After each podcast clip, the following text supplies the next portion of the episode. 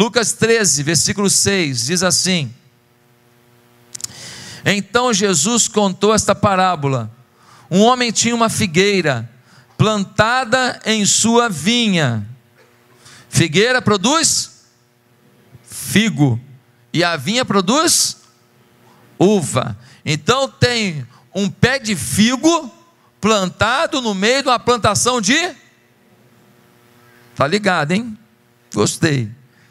Foi procurar fruto nela, na figueira, e não achou nenhum. Por isso disse ao que cuidava da vinha: Já faz três anos que venho procurar fruto nessa figueira e não acho.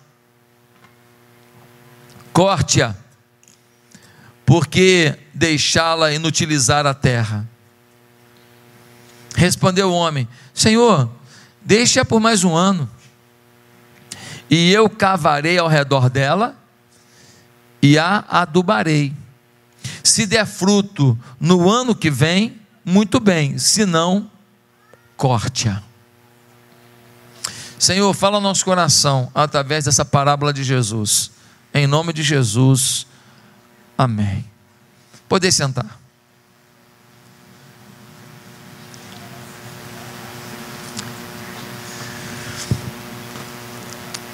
Qual é a motivação para Jesus contar essa parábola?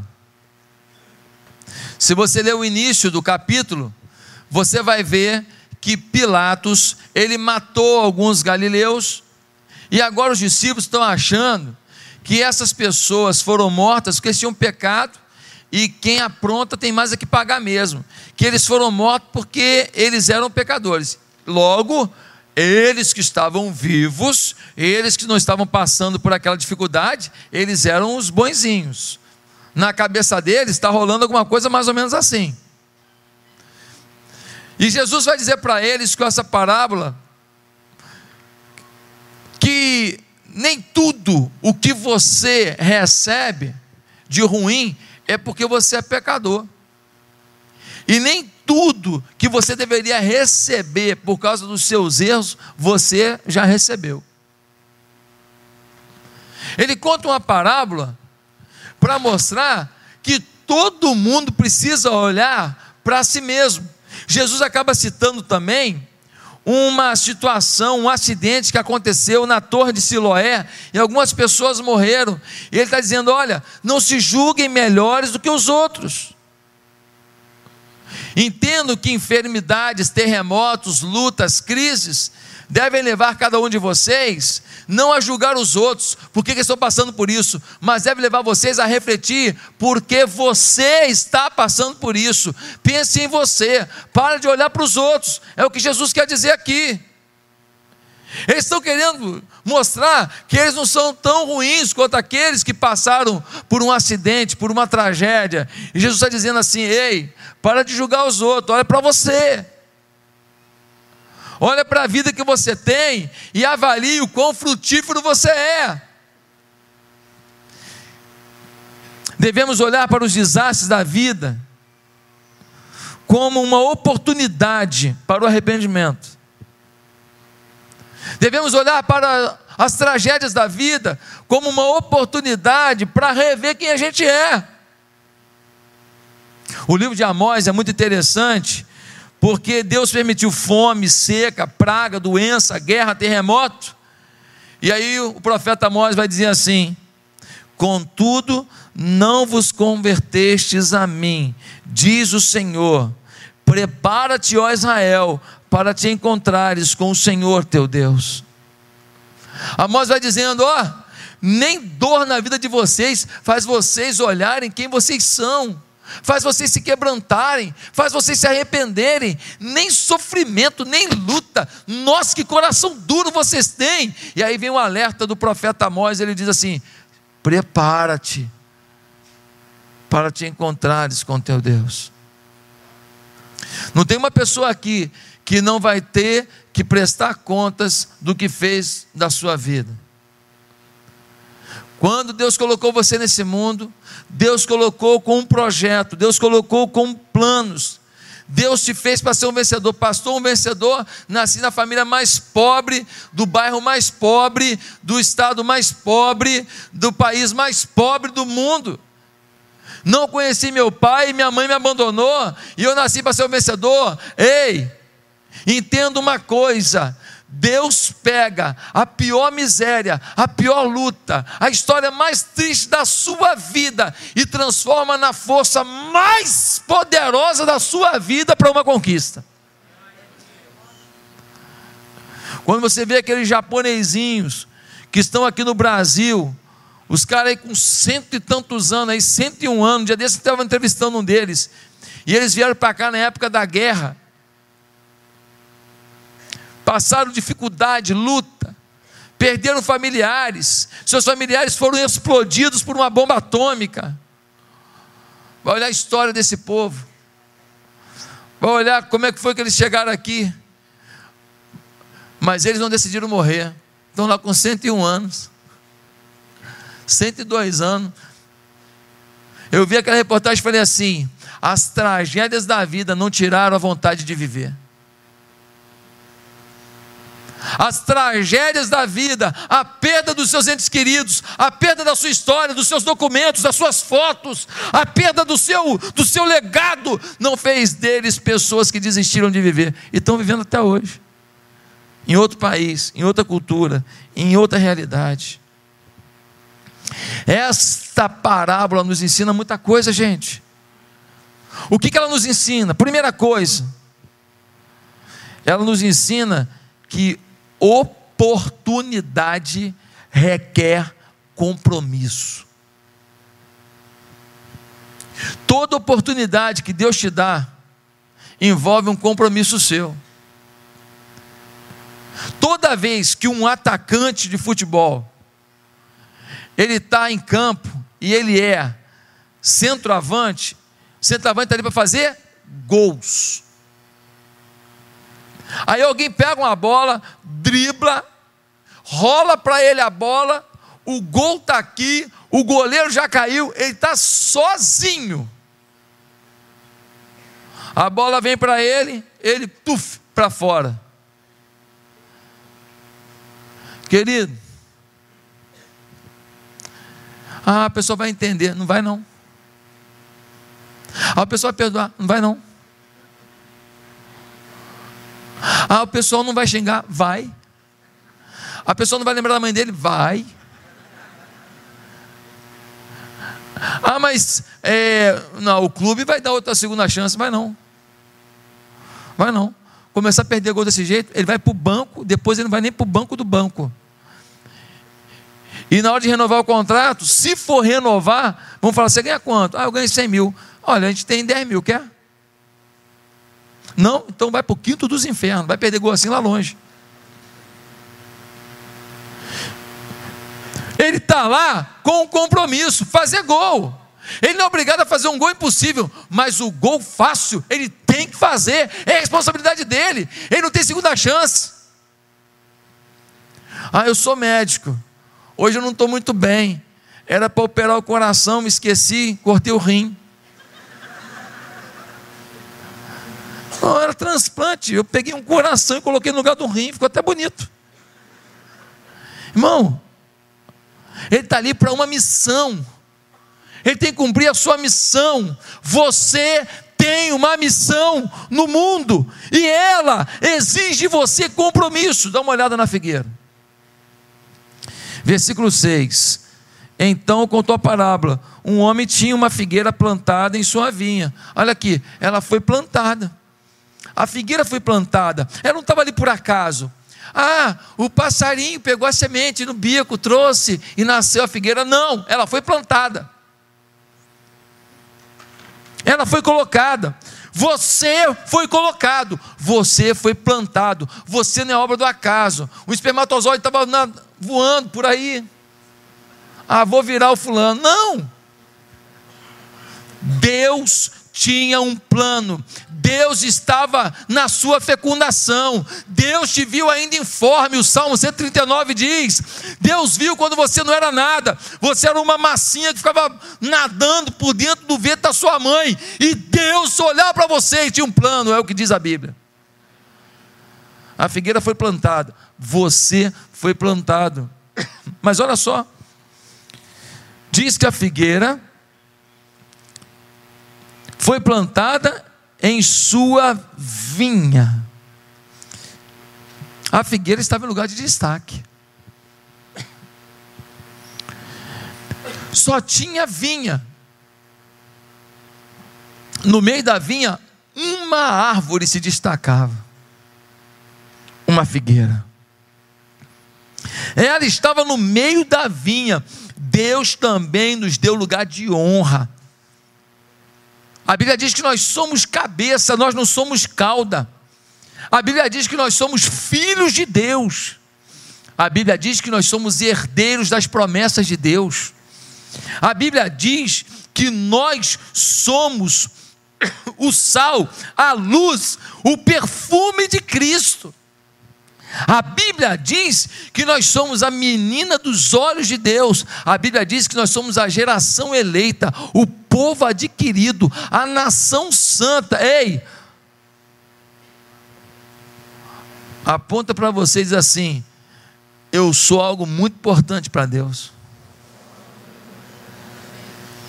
Você, ah não, eu sou mais um. Deus escolheu o pastor, Deus escolheu o missionário, Deus escolheu aquele cantor, Deus escolheu aquele empresário para fazer a obra dele, e eu sou o Zé Ruela. Olha aqui, ninguém nasceu para não cumprir uma missão relevante nas mãos de Deus. A mulher mais simples do mundo, iletrada, inculta, que passou por moléstias, que o marido abandonou com três filhos, ela teve que lavar roupa para fora, e ela não teve condição de participar nem da vida dos filhos direito, de tanto que ela trabalhava. Essa mulher, ela vai ser usada por Deus na vida de alguém. Ela pode ser a mulher que vai discipular a mãe do futuro pastor da igreja de 100 mil membros do Rio de Janeiro. Ela pode levar para Jesus uma amiga que é mãe de um menino que o pai abandonou, que o pai é um bandido, que o pai não tem nem aí para o menino. E aquele menino agora vai conhecer Jesus e vai ver essa mulher batalhadora, simples, que fala: a gente fomos e nós vai. Que fala tudo errado, mas ela tem temor a Deus. E aquele menino convivendo com essa mulher que trabalha o dia inteiro ali, lavando roupa no tanque, nenhuma uma máquina ela tem ainda. Esse menino vai ver a glória de Deus na vida dessa mulher. E essa mulher vai impactar 100 mil pessoas através das roupas que ela lava no tanque e da fé que ele aguarda no coração. Ninguém aqui é desprezível para Deus. A vinha foi plantada, mas a figueira foi plantada no meio da vinha para ter destaque. Agora, olha isso: a figueira estava em solo fértil. Por quê? Porque dá uma olhada no versículo 6, diz assim: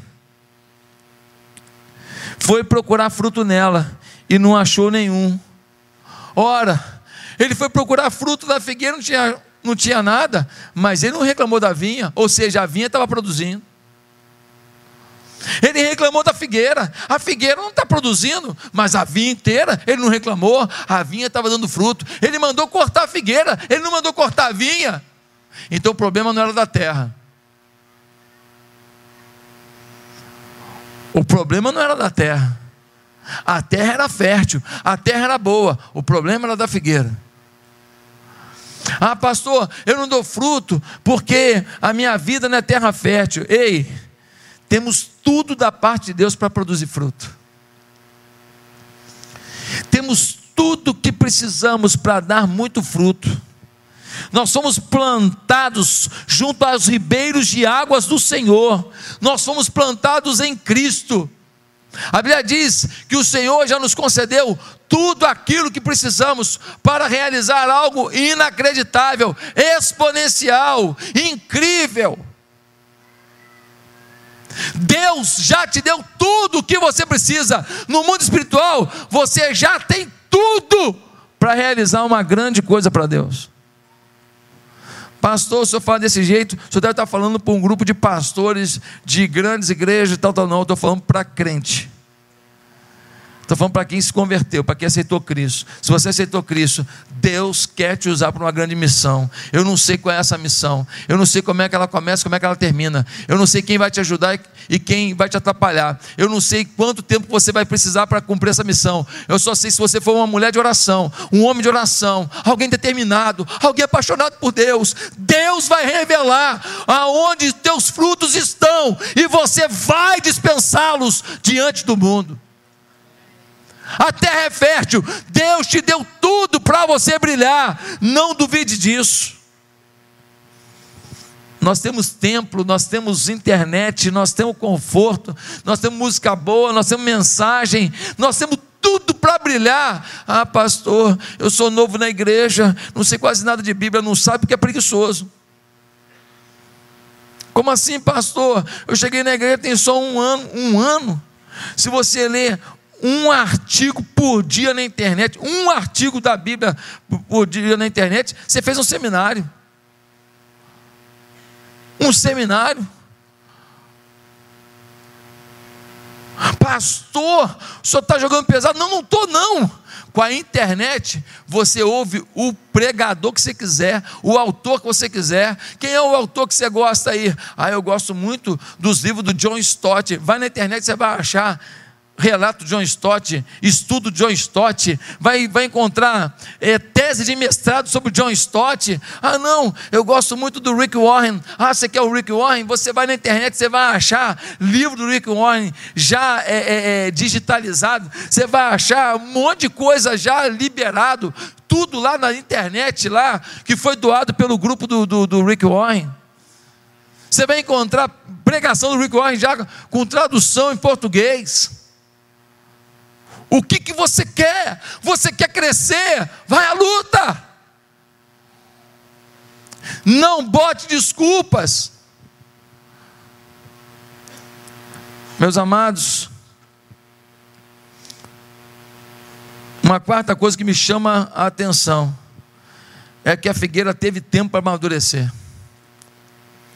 Ela teve tempo. Dá uma olhada no versículo 7, diz assim: por isso disse ao que cuidava da vinha: Já faz três anos que venho procurar fruto nessa figueira e não acho. Ela teve tempo. Essa figueira, depois de adulta, o dono vai três anos consecutivos lá, não encontra nada. Há quanto tempo você está na igreja? Deus está procurando todo ano fruto na tua vida. O que, que ele achou?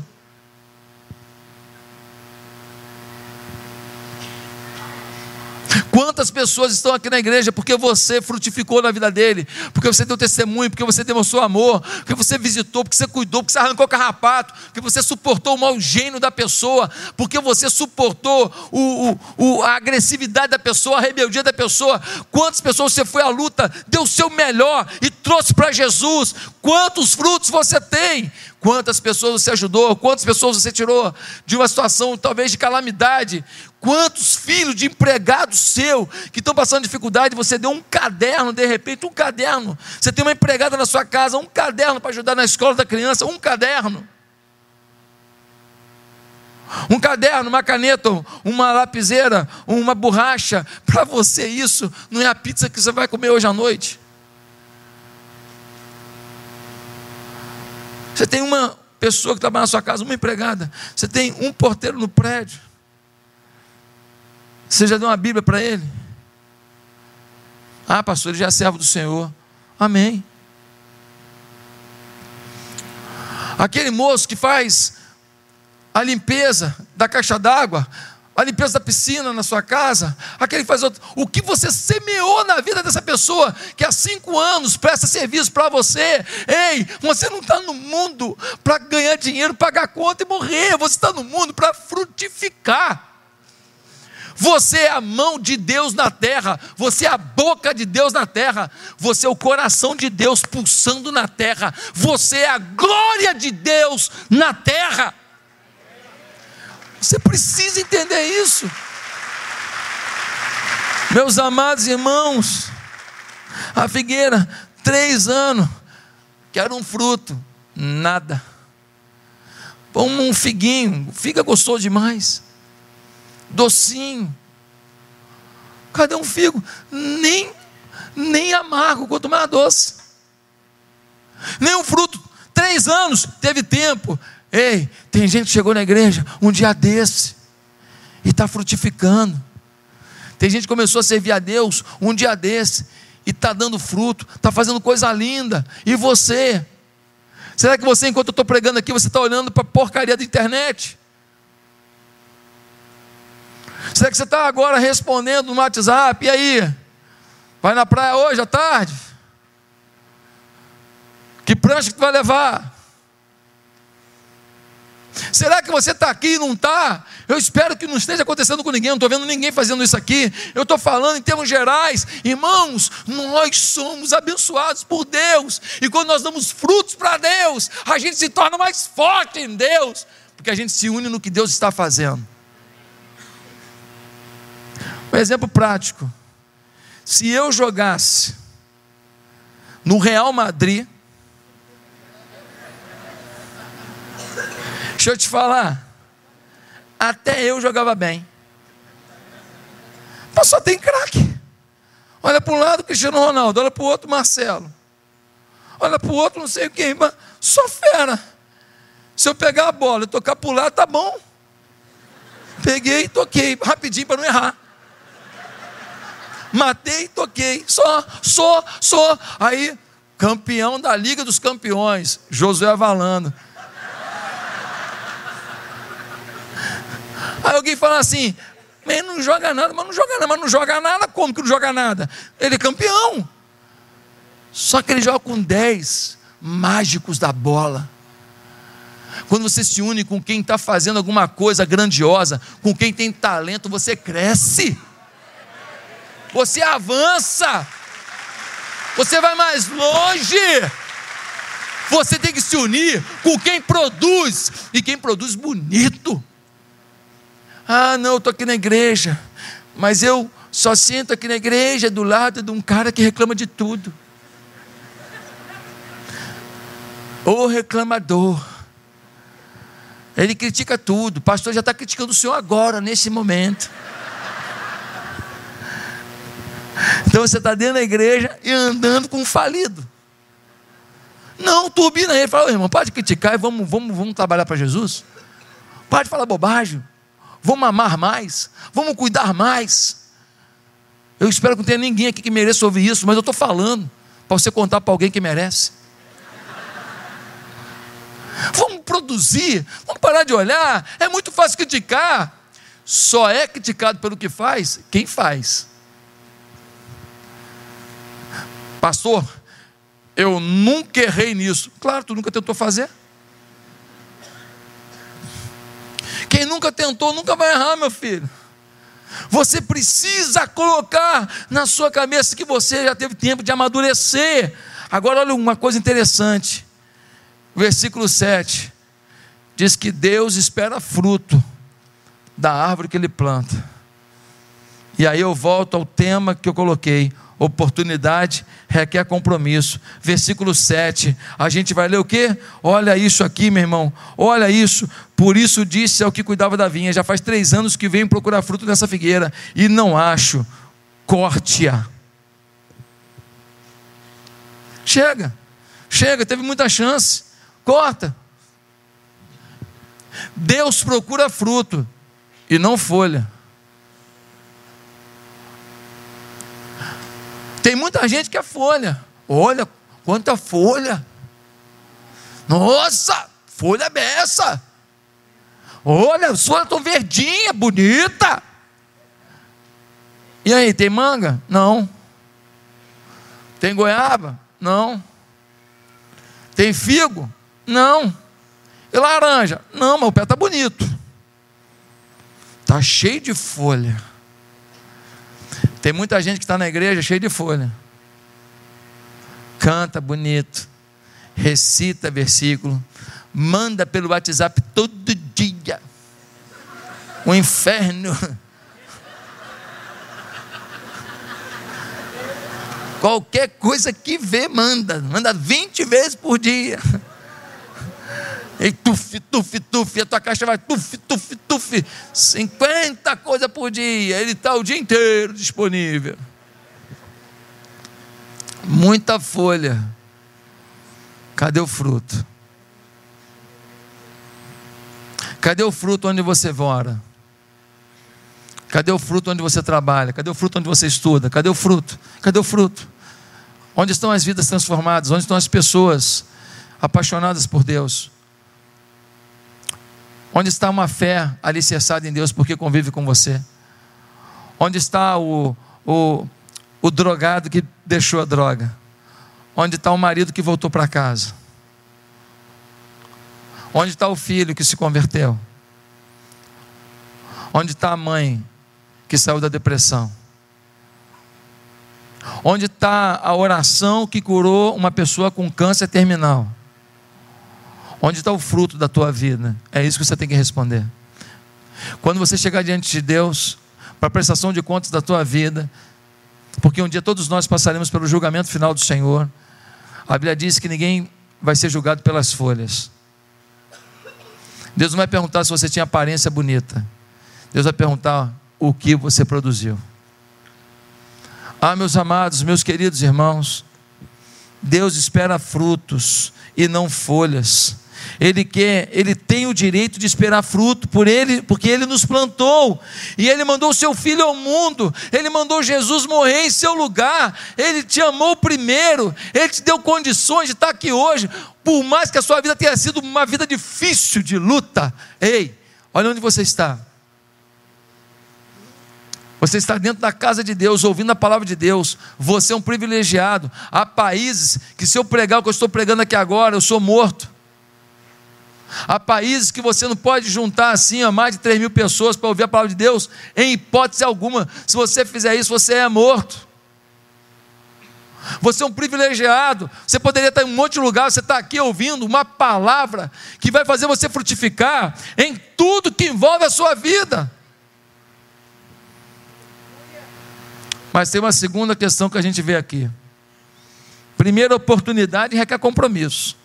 Tudo que Deus te deu, Deus quer o seu compromisso com o que Ele te deu.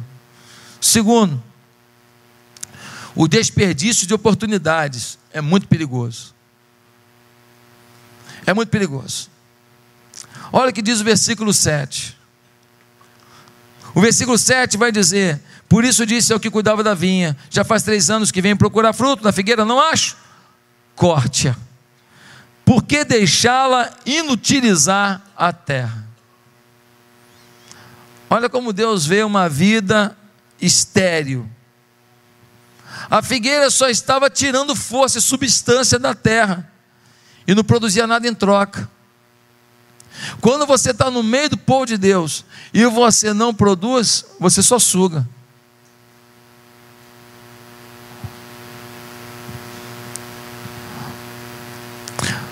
Você suga alguém para te ajudar, você suga alguém para orar com você, suga alguém para te visitar, suga alguém para te apoiar, suga alguém não sei o que lá, você vai, pá, pá, pá. isso é normal, isso é da Bíblia, tá joia, você tem esse direito. O problema é que você recebe, recebe, recebe e não produz.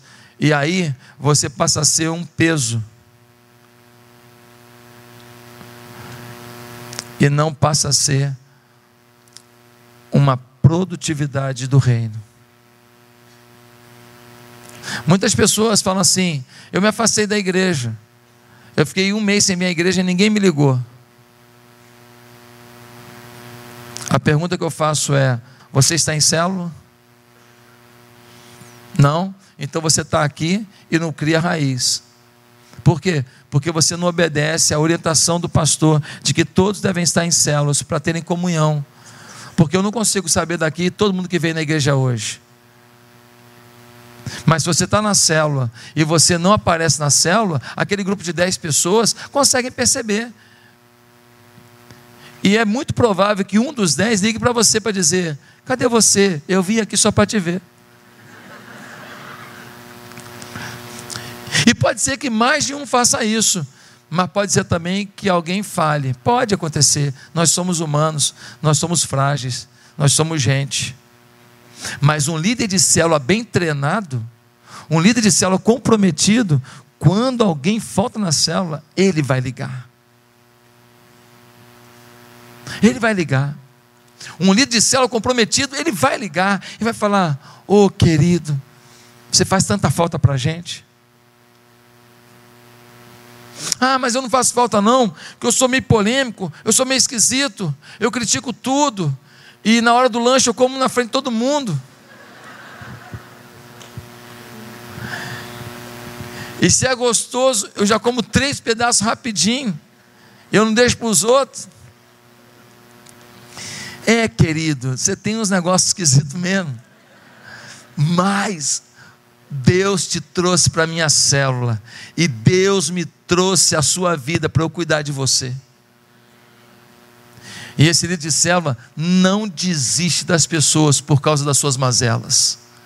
Não desiste das pessoas por causa das suas fragilidades. Ele sabe que ele é a esperança que essas pessoas têm. Meus amados irmãos, meus queridos, pensem nisso em nome de Jesus.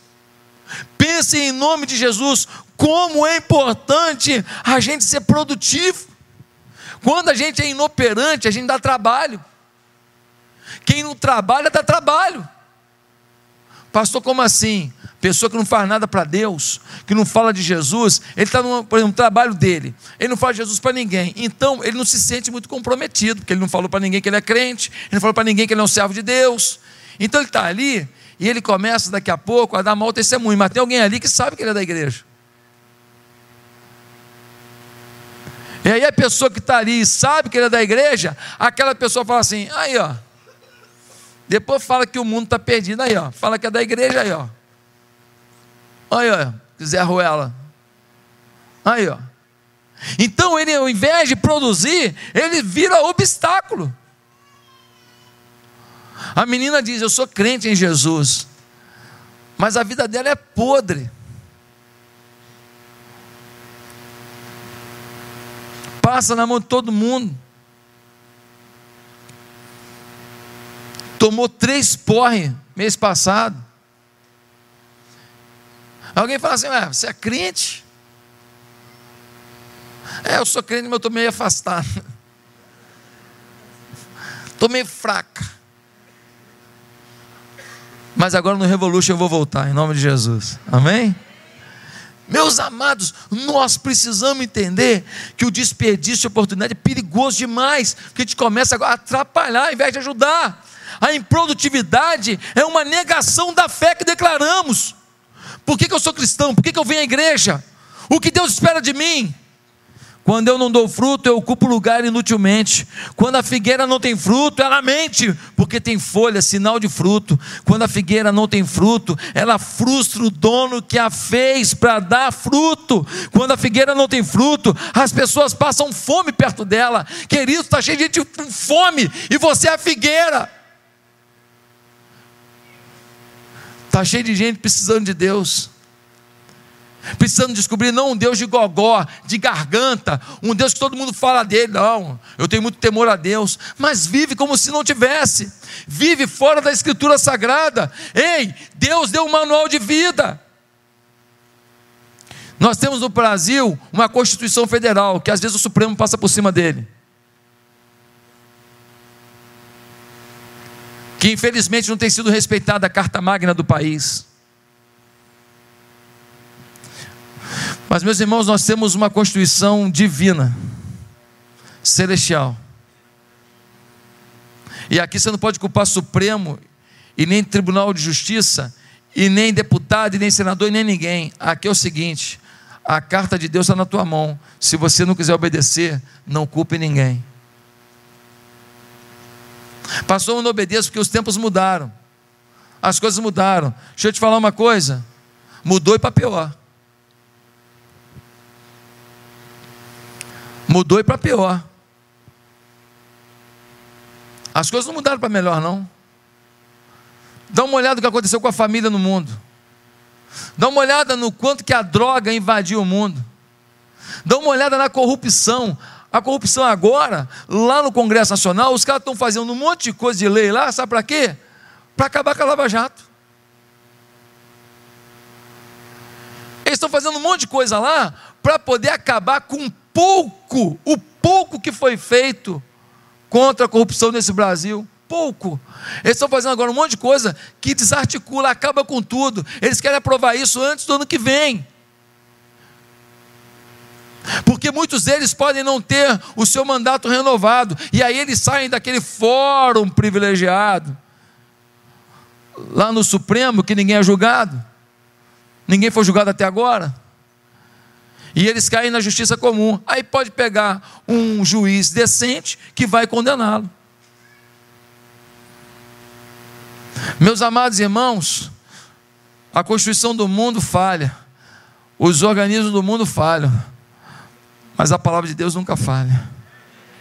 É você que tem o direito agora de viver pela lei de Deus, você vai ser muito feliz. Queridos, a improdutividade é uma negação de Deus, a esterilidade contínua requer uma ação radical de Deus. Deus fala: Eu vou cortar. Em João 15, versículo 2, nós temos: Todo ramo que estando em mim não der fruto, ele o corta, Deus não vai contar com quem Ele dá nutriente, Ele dá seiva, Ele dá terra fértil, Ele dá bênção, Ele dá o comida, Ele dá o trabalho, Ele dá estudo, Ele dá o louvor, Ele dá as amizades, Ele dá tudo e você decide não produzir.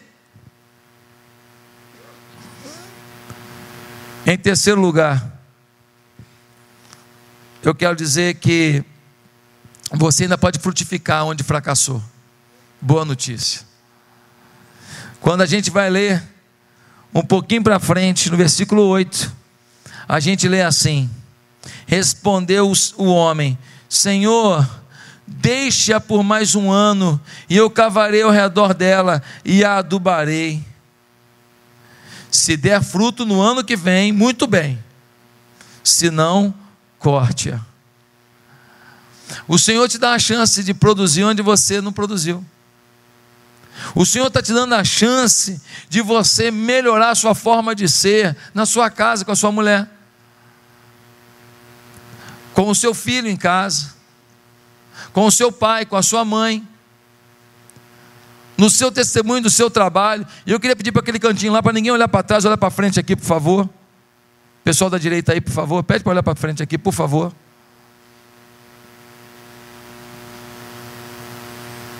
Nós temos que frutificar. Nós temos que avançar. E onde a gente falhou, a gente pode dar a volta por cima. Porque Deus é misericordioso. Sabe um problema? É que o diabo fala para você assim: quando você teve todas as chances, você não fez bem feito, agora você vai querer fazer? Quando você era mais jovem, tinha mais dinheiro, estava tudo organizado, sua vida tal, assim, assim, assado, e você não tinha os problemas que você tem hoje, você não fez. Vai querer fazer agora? Vou fazer agora. Mas você é crente, servo do Senhor, desde os 10 anos de idade, e você está com 50, e você nunca foi produtivo. Agora você vai querer fazer? Eu vou fazer agora, em 5 anos, o que eu não fiz em 50. Porque meu Deus é Deus de oportunidade. Eu vou, eu vou fazer para Deus algo inédito, incrível. Eu soube de um homem que ele foi diagnosticado com câncer. Ele já tinha um problema também é, é, é, renal e algumas outras coisas, e teve um câncer. Sabe o que ele fez? Ele já era aposentado. Vendeu tudo dele, foi morar lá na Ilha da Madeira. Chegou lá e falou assim: Vou viver meus últimos dias de vida como missionário fiz nada para Deus, membro de igreja encardido, crente meio Raimundo, pé na igreja, pé no mundo, então agora eu vou viver para Deus. Eu vou viver para Deus. Sabe o que ele fez? Foi para lá, com câncer, com problema renal, foi morar lá. Um lugar que, para passar de uma casa para outra, é tudo por pontezinha de madeira, amarrada por corda. Chegou lá, começou a evangelizar fundou uma igreja, fundou um seminário, ganhou um monte de gente para Jesus na cidade de Afuá. Coisa tremenda. Lá na Ilha da Madeira tem um homem lá, ele tem dificuldade de caminhar. Eu quero trazer ele aqui na igreja. Ele caminha com dificuldade. Ele tem um problema muito sério na sua locomoção. já ganhou milhares de pessoas lá para Jesus. Está no cantão daquele lá, ganhando milhares para Jesus, fazendo algo tremendo, exponencial. São pessoas que, quando partem desse mundo, deixam um legado. O que, você vai deixar para os seus filhos? Ah, pastor, dois apartamentos. Ah, pastor, vou deixar um carro. Ah, pastor, vou deixar, nossa, pastor, vou deixar 100 milhões na conta. Ei, deixe para os seus filhos um exemplo de dedicação a Deus. Seu filho pode não querer seguir o seu exemplo, mas nunca vai poder dizer que você não deu exemplo. Deixe um exemplo de busca a Deus, de entrega para Deus. Deixe para a sociedade um legado de comprometimento com Deus. O perdão de Deus é incrível. Lembra de Moisés? Matou um egípcio. Um dia Deus foi lá, chamou o Moisés falou: Meu povo está lá sofrendo no Egito, eu quero que você vá. Não, manda outro, eu não sei nem falar, é você. Você lembra de Davi? Ele tirou a mulher de Urias, Betseba, teve um filho com ela, esse filho morreu. Ele adulterou, mandou matar o marido dela. Mas ele se arrepende. Ele tem outro filho. Quem foi esse filho? Salomão, o homem mais sábio que pisou na terra, no Velho Testamento todo. Lembra de Tamar? Tamar era nora de Judá. Tamar, ela era casada com Er, o Er morreu. Ela casou com o irmão mais novo, Onã. O Onã morreu. Ela queria ter um filho. Ela tinha que casar agora com o terceiro filho do Judá, que era o Selá. O Judá enganou ela e não deixou ela casar com o Selá. Os meninos que eram ruins, ela, mas o, o Judá achava que a Tamar que era uma urubolina, uma viúva negra. Ela que estava matando os filhos dele, e não era. Um dia ela se vestiu de prostituta. Quando o Judá passou, ele se deitou com ela e ela ficou grávida. E ela teve um filho da descendência dele. Não dos filhos, mas dele. Ela enganou ele. Ela falou: Eu vou ter um filho de qualquer preço. Ela pecou, ela errou. Mas ela se arrependeu. Judá se arrependeu. Sabe o que aconteceu? Eles tiveram um filho chamado Pérez. Sabe onde que ele está? Lê Mateus capítulo 1, versículo 3, você vai ver que ele está na genealogia de Jesus. E quando fala da genealogia de Jesus, cita lá: Pérez, filho de Tamar. Esse é o Deus que a gente conhece. É um Deus, pastor Caio, de recomeços. É um Deus, Sandro, de reconfigurações. É assim que esse Deus age. Beto, esse Deus é um Deus de oportunidades. Você sabia disso, Vinícius? Esse Deus é um Deus que acredita na gente, mesmo quando a gente jogou fora as oportunidades mais poderosas que Ele já nos deu. É assim que Deus faz. Ele está dizendo hoje aqui: ei, vai ser frutífero ou não vai? Eu não desisti de você porque você fracassou aonde eu te dei a chance. Eu não desisti de você. Eu quero mudar muitas vidas através da sua vida. Aí o camarada falou assim: Olha só, não corta agora não. Eu vou cortar a terra ao redor, eu vou adubar a terra, e eu tenho certeza que agora vai dar fruto. Aí o dono da terra disse assim: Então tá bom, você vai adubar, você vai regar. Ele tem mais um ano, mas se não der fruto, aí eu vou cortar. Sabe o que o Espírito Santo está fazendo aqui hoje? Está escavando ao redor para chegar na raiz da sua vida. Aí, o que, que o Espírito Santo está fazendo hoje? Está dizendo assim: ei, se você quiser, se você me buscar, eu vou adubar na tua raiz.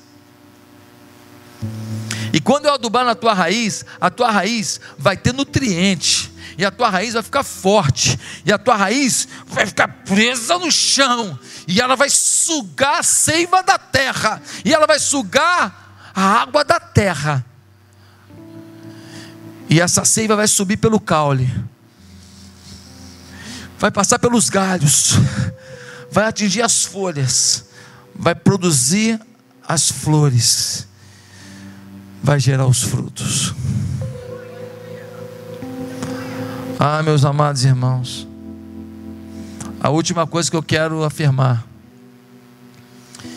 é que a oportunidade de frutificar tem prazo de validade.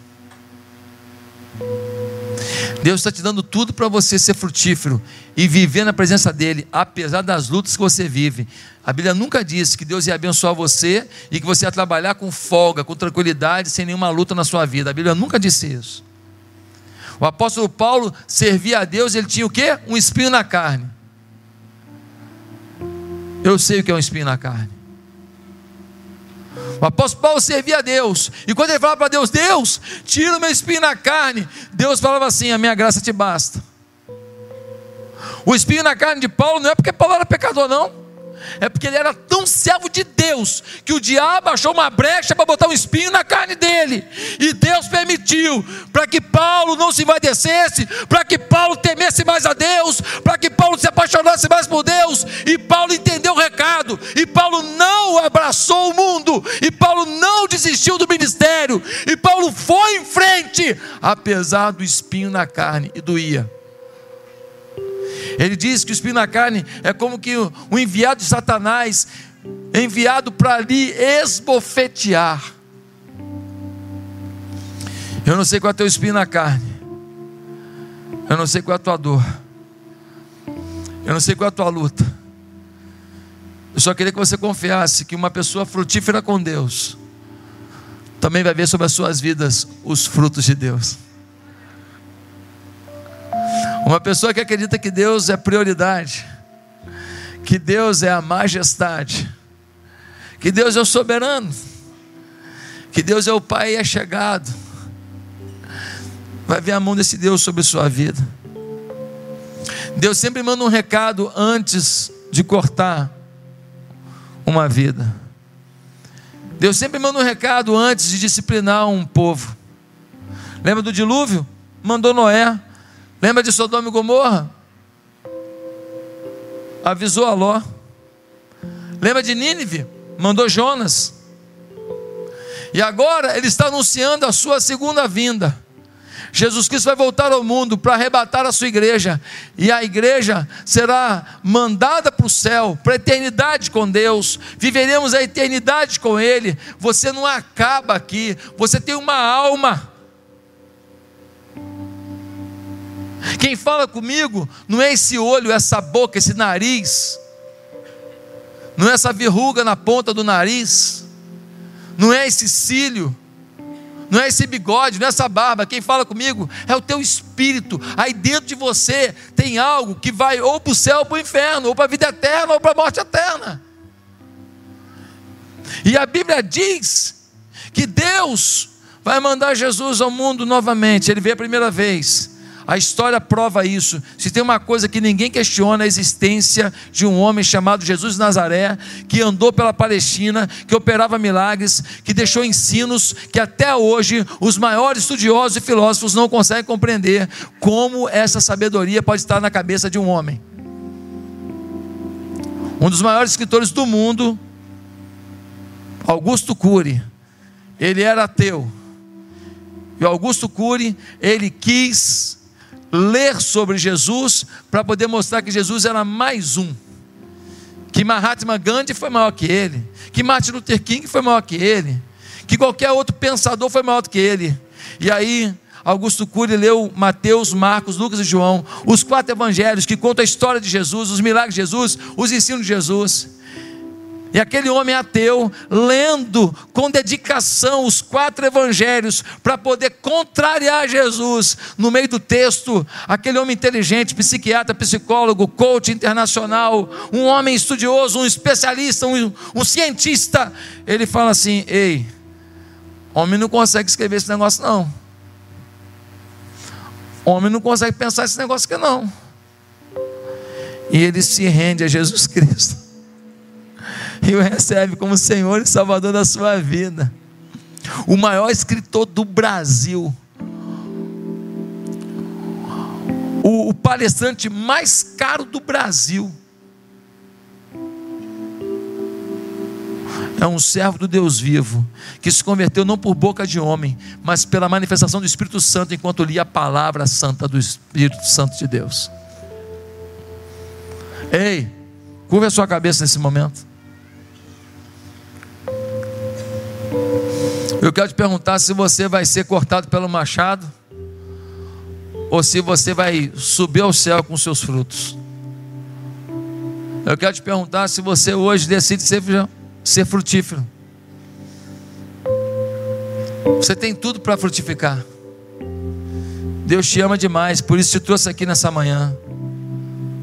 Você não quer agora entregar sua vida a Jesus? E você que já entregou a sua vida a Jesus, você não quer tomar uma postura em relação à igreja, em relação à fé, em relação a Deus? Ainda não é uma da tarde. Queria que ninguém se movimentasse. Eu queria que agora você no seu coração tomasse uma decisão.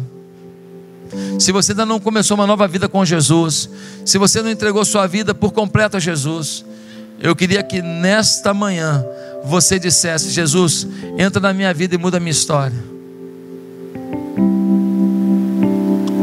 Mas se você já caminha com Jesus, mas você não tem frutificado,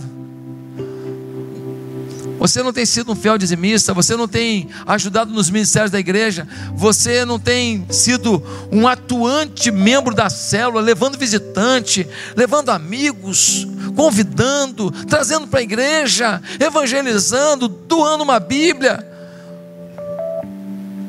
mandando um apoio, fazendo uma visita no hospital abraçando o enfermo, abraçando o enlutado. Você não tem sido presença de Deus. Ei, hoje Deus te chama não para ser mais um, mas para ser o homem de Deus, a mulher de Deus. Mas vamos ao primeiro apelo. Quem gostaria de hoje começar uma nova vida com Jesus? Você reconhece que não tem andado com Ele você quer pedir perdão dos seus pecados agora e começar um novo tempo com Jesus. Aonde você está, ninguém precisa ouvir. Se hoje você quer entregar sua vida, seus planos, seus sonhos nas mãos de Jesus, aonde você está, repita comigo essa oração. Diga assim: Santo Deus, eu entendo que eu não estou vivendo com o Senhor como deveria. Eu quero pedir perdão dos meus pecados. Eu quero pedir que Jesus Cristo reine na minha vida. Ah, Senhor, aonde eu tenho falhado, eu preciso que o Senhor me ajude. Nas minhas dores, nos meus planos, nos meus sonhos, eu preciso que o Senhor me abençoe. Eu reconheço que o Senhor é o Deus Todo-Poderoso e que Jesus morreu por mim numa cruz e que sem Ele eu não tenho salvação. Então eu recebo Jesus como Senhor da minha vida, porque Estando nele, eu estou contigo, ó Pai. A partir de hoje, minha vida vai ser diferente. Eu não sei como, mas o Senhor vai fazer, porque eu creio no Senhor. Em nome de Jesus. Amém.